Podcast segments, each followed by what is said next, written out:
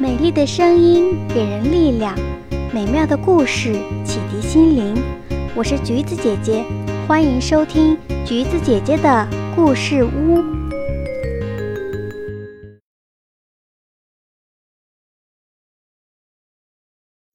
小马过河。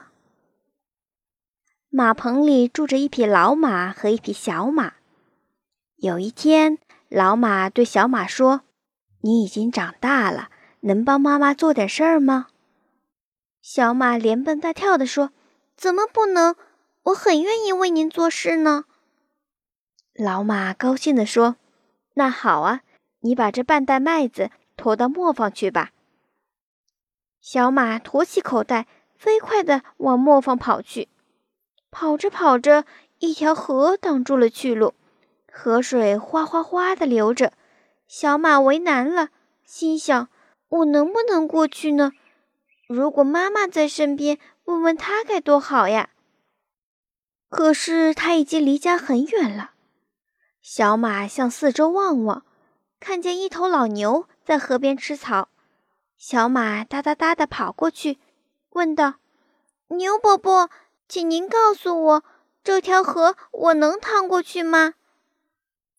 老牛说：“水很浅，刚没过小腿，能趟过去。”小马听了老牛的话，立刻跑到河边，准备趟过去。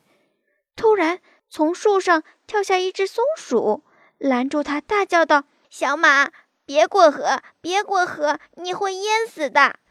小马吃惊地问。水很深吗？松鼠认真的说：“深得很嘞。昨天我的一个小伙伴就丢在这条河里淹死了。”小马连收住脚步，不知道怎么办才好。他叹了一口气说：“唉，还是回家问妈妈吧。”小马甩甩尾巴，跑回家去。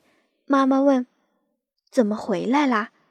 小马难为情地说：“一条河挡住了去路，我我过不去。”妈妈说：“那条河不是很浅吗？”